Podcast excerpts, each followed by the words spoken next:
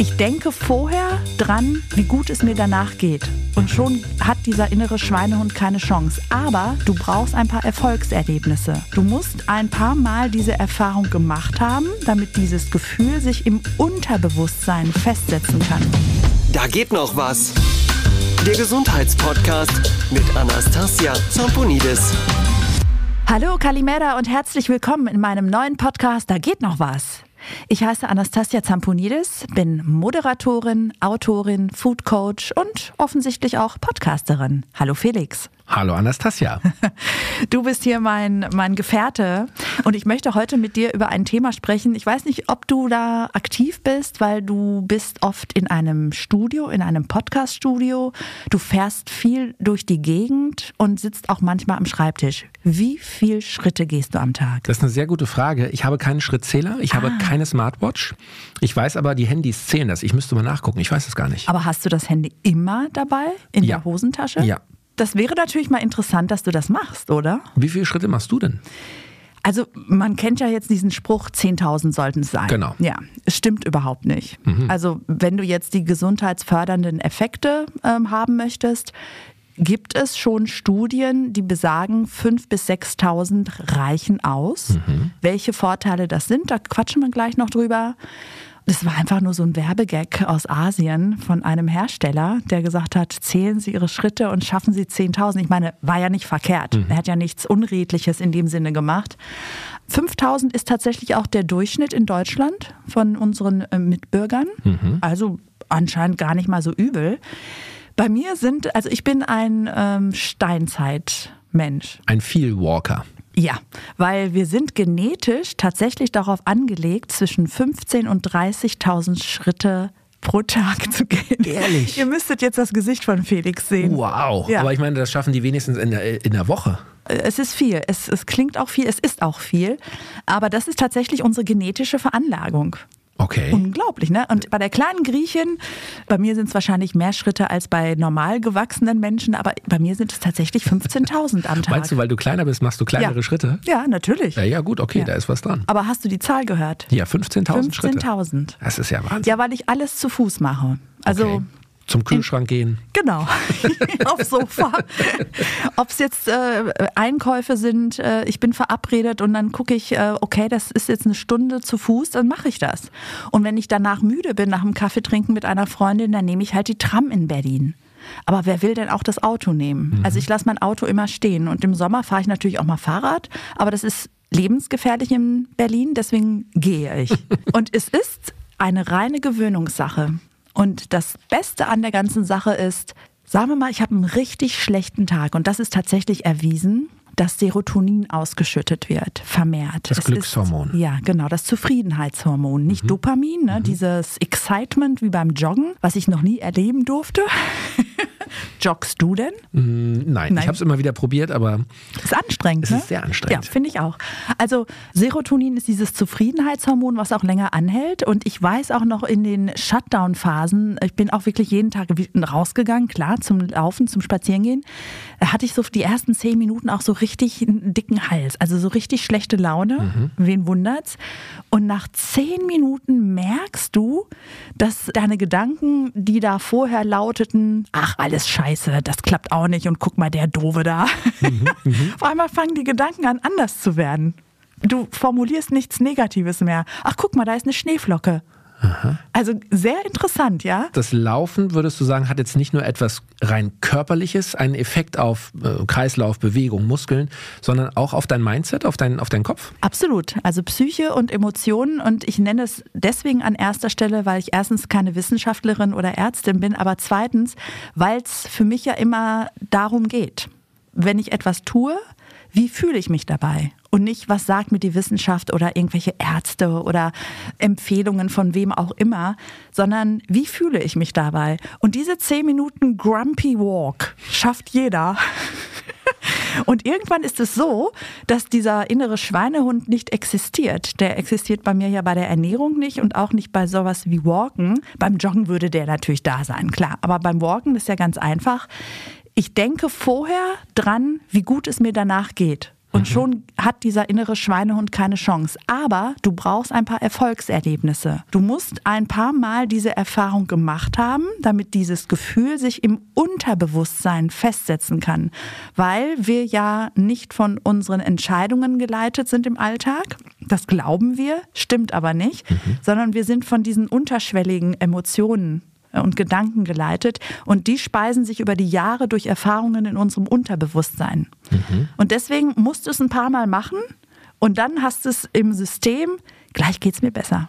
Aber das ist doch schon mal ein sehr guter Tipp auch, ne? wie man das mal anfängt. Genau. Man sagt ja auch, das Walken ist das Joggen des kleinen Mannes. Ja?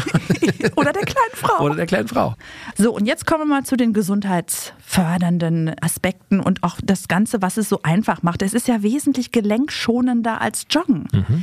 Es hat eine Freundin von mir mit Anfang 40 angefangen, sie ist ähm, einfach mal losgelaufen. Sie fing mit Joggen an mit 42 und musste nach einem Jahr aufhören, weil ihre Knie schmerzten. Ist natürlich jetzt auch ne, keine 20 mhm. mehr, aber hat mich schon überrascht, muss ich sagen. Klar, wenn du das auch nie trainiert hast, genau. irgendwie in jungen Jahren, ja, dann ist der Körper damit vielleicht auch irgendwann überfordert einfach. Ja, und wer weiß, was da vorher halt bei ihr im Knie auch los war, man weiß es nicht. Sie musste dann wieder aufhören. Und mhm. das ist halt, Walken ist eine wirklich gelenkschonende Art und Weise, seine Fitness zu trainieren, weil tatsächlich wird unsere Fitness verbessert. Natürlich auf einem anderen Level, aber ich merke es, also so schnell bin ich jetzt nicht aus der Puste, wenn ich die Treppen laufe. Mhm. Das wäre auch noch ein Tipp bei Bewegung, aber wir wollten ja heute übers Walken sprechen. Das kann man ja. schon durchaus mitgeben. Treppensteigen ähm, ist ja auch so ein Lifehack. Lass den Fahrstuhl weg oder die Rolltreppe, ja. nutzt die Treppe. Das ja. ist ja auch Walken. Ja, mache ich, wenn ich nicht schwer schleppe. Okay. Also am Flughafen oder am Bahnhof und ich habe einen Koffer dabei, dann nehme ich auch den Fahrstuhl. KDW, äh, siebte Etage, Feinschmecker-Etage, da fährst du mit dem Lift oder läufst du hoch? da fahre ich gar nicht hin. ja, das Herz. Das Herz äh, profitiert von unserem Spazierengehen. Mhm. Und zwar ist es eine ausgezeichnete aerobe Übung. Weißt du, was eine aerobe Übung ist? Also ich als äh, Laiensportler weiß, dass es diesen aeroben Pulsbereich gibt. Das ist der Bereich, korrigiere mich, wo das Fett am besten abgebaut wird? Wird ideal abgebaut, ja. stimmt. Und das ist, damit wird eigentlich nur eine Aktivität bezeichnet, bei der die Muskeln Sauerstoff verwenden, um Energie zu erzeugen. Mhm. Und wenn das so optimal wie möglich passiert, ist natürlich der Stoffwechsel auch auf höchster äh, mhm. Ebene aktiv. Ja, das stärkt das ganze Herz-Kreislauf-System. Das tut es einfach, wenn man es regelmäßig macht. Außerdem wird der Blutdruck gesenkt. Also dann sollte ich weniger walken, weil ich eher im unteren Bereich anzusiedeln bin. Aber wir wissen ja in Deutschland, es ist eine Volkskrankheit. Ab 50 haben viele, viele Menschen erhöhten Blutdruck und müssen Tabletten nehmen. Das liegt natürlich oft auch daran, dass sie zu viel wiegen dann ist es für Diabetes Typ 2 sehr, sehr, sehr, sehr vorteilhaft. Es wird ja immer wieder gesagt, es ist nicht nur die Ernährung für Diabetiker, sondern auch die Bewegung. Mhm. Das spielt das eine ganz große Rolle. Und äh, über die Stimmung haben wir ja schon gesprochen, über die Gelenke haben wir auch gesprochen, die allgemeine Fitness. Und was ist der Unterschied zwischen Walken und Nordic Walken? Beim Nordic Walken hast du diese Stöcke? Ja, genau. Jawohl. Das ist, das ist lame, oder? Das ja, das ist, ist so eher, da habe ich im Kopf sofort so die Rentnergruppe. Sorry an alle Rentner, die uns hören, um Gottes Willen, soll nicht böse gemeint sein, aber da sehe ich so im Park die, die, die fitten Rentner, die so einen genau. Stock haben. Also so, so übel ist es gar nicht, mhm. weil du ja dann ein Ganzkörpertraining im Grunde hast. Ja, du ne? hast den Oberkörper noch viel genau. mehr. Genau, du machst halt die obere Muskulatur auch mit, auch am Rücken zum Beispiel. Mhm. Ist eigentlich gar nicht verkehrt. Ich finde es auch uncool ich möchte noch nicht dazu du gehören. Du hast keine Stöcke zu Hause zum, zum Walken. Stöcke, nein. Dann habe ich noch ganz praktische Tipps. Und zwar, wenn ich dann mit Grumpy äh, Attitude rausgehe, Kopf hoch. Es macht einen Unterschied und es wird viel schneller, geht die Sonne auf. Nicht nach unten schauen und grumpy, grumpy, grumpy sein, sondern Kopf hoch. Ey, das ist so ein Unterschied. Das ist unglaublich. Ehrlich. kannst du dir nicht vorstellen? Doch, doch, schon, aber ich, äh, also ich habe da noch nie so bewusst drüber nachgedacht. Aber klar, es ist natürlich auch eine, eine Einstellungsfrage. Ja. Das Körperliche wirkt sich sofort wieder aufs. Absolut. Schultern zurück mhm. und Kinn hoch. Okay. Probier es einfach mal aus. Mhm. So, und dann ähm, wollen wir ja nicht nur unsere Fitness verbessern, sondern unser Gewicht regulieren. Also einige wollen abnehmen. Nur Walken zum Abnehmen reicht natürlich nicht. Wir wissen, die Ernährung ist da der Hauptfaktor, aber äh, en, en passant mitnehmen, definitiv. Und da würde ich empfehlen, wer Fett verbrennen möchte, nicht kurz vorher oder kurz danach Kohlenhydrate essen. Würde ich nicht, aber Proteine sind okay und generell, wenn man abends walkt, dann gar nicht mehr Kohlenhydrate. Das heißt, der Körper braucht die Energie äh, vom Walken, die zieht er sich aus den Zellen, aus dem Fettgewebe. Absolut, Super. genau. Wir haben noch was und zwar die Knochen. Mhm ich bin ja gesund und kräftig. Also ich mache, naja gut, voll die Angeberin, ja. Also ich mache tatsächlich Krafttraining, weil ich meinen Rücken stabilisiere. Also ich mm, trainiere die oberen Rückenmuskeln zwischen den Schultern, dann den unteren Rücken, den Bauch und die Brust. Warum? Mhm. Weil ich die Wirbelsäule festhalten will. Und ich habe nie Rücken. Wie machst du das? Machst du Übungen zu Hause? Gehst du ins Studio? Wie läuft das? Ich gehe tatsächlich ins Studio und habe auch einen sehr gut aussehenden Fitnesscoach. Das hilft. Das motiviert, meinst du? Also mich. Ich sag dir gleich, was ich genau mache. Ich wollte nur dazu sagen, dass das Walken tatsächlich auch das Risiko von Osteoporose senkt. Mhm. Wie geht das? Wenn die Muskeln aktiv sind, stärkt das auch die Knochen und die Knochendichte. Und das ist ja Osteoporose. Ne? Es wird immer poröser und deswegen machen wir auch Krafttraining, aber mhm. müssen wir gar nicht. Es reicht schon, wenn wir walken. Es ist nachgewiesen, dass die Knochendichte sich tatsächlich erhöht. Okay. Unglaublich, das ne? Finde ich gut. Ja. Das Zurück zu deinem Sporttrainer. Genau. Also, Wie heißt er? Hallo Fabian. Ich dachte, jetzt kommt so José. Nein, der Fabian. Der Fabian. Der Fabian heißt Fabian und ist wunderhübsch ist jung, aber nicht zu jung. Ist er Single? Hast du ihn jemals gefragt? Nein, wir hatten unsere Phase, aber er ist nicht mehr Single. Okay. Nein, nein. Okay. Also, Was macht der Fabian mit dir? Der Fabian macht Sit-Ups mit mir. Und wer hätte das gedacht? Ich bin mittlerweile bei 20, 30, 50 am Stück. Ui. Hätte ich vor zehn Jahren nicht gekonnt. Und ich bin ja jetzt älter als vor, vor zehn Jahren. Das ist wahrscheinlich so. Das ja. heißt, du kannst nicht nur eine Kaffeetasse auf meinem Bauch abstellen, du kannst da reinboxen ich stehe gerade. Wir probieren es jetzt nicht aus. Ja, aber gleich, wenn wir fertig sind. das heißt, du hast ein Sixpack oder wie? Ich habe ein Sixpack. Na, pff, vielleicht ist es ein Eight-Pack oder One-Pack. Ich weiß, ich weiß nicht, wie zählt man denn?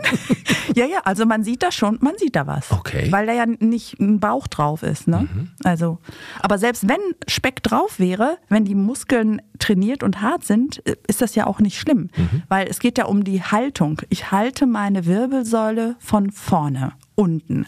So, und jetzt kommen wir zum unteren Rücken. Ganz schwierig. Einfach mal überlegen, wer das noch nie gemacht hat, wie kann man den unteren Rücken trainieren. Mhm. Die Muskeln, die da um die Wirbelsäule sind, das ist gar nicht mal so einfach. Mhm. Also man stelle sich eine Bank vor. Ich lege mich mit dem Gesicht nach unten auf die Bank, rücke dann mein Hintern an die Kante, sodass die direkt an der Hüfte, da wo es einknickt, endet und hebe dann meine Beine nach oben.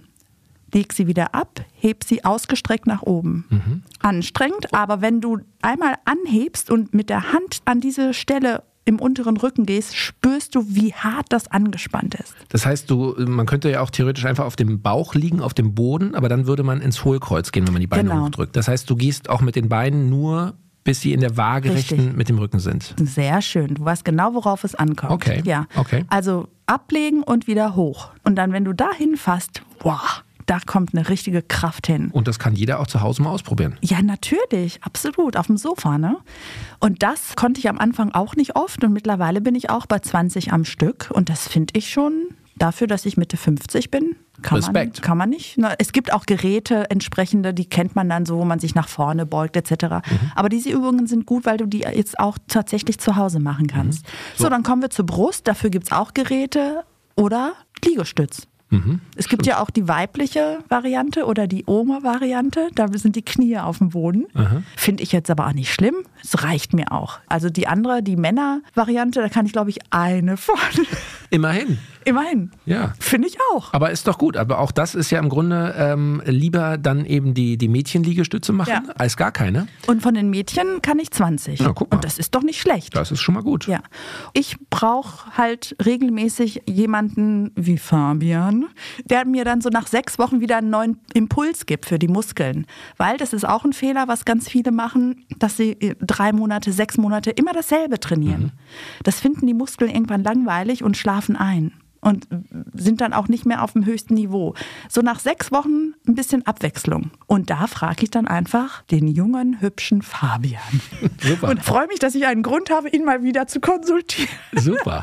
Also wir halten fest, Anastasia. Walken kann jeder, können ja. wir in den Alltag einbauen und sollten wir mehr machen, als wir es standardmäßig tun. Man kann sich ja auch steigern, oder? Man kann ja auch wirklich mal sagen, man lässt ab und an mal das Auto weg, man, man nimmt ab und an mal die Treppe Ach, und gut, baut das sagst. immer aus, oder? Ja, gut, dass du es sagst. Du musst natürlich nicht gleich mit 15.000 anfangen, das ja. ist völlig klar.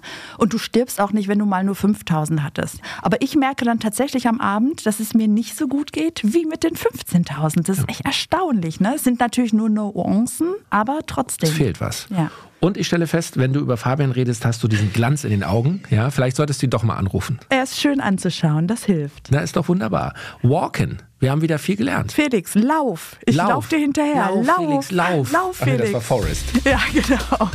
Ich freue mich, dass ihr dabei wart und freue mich auf die nächste Folge. Und dann hören wir uns wieder mit einem spannenden neuen Thema. Bis dann. Tschüss und bye bye. Da geht noch was.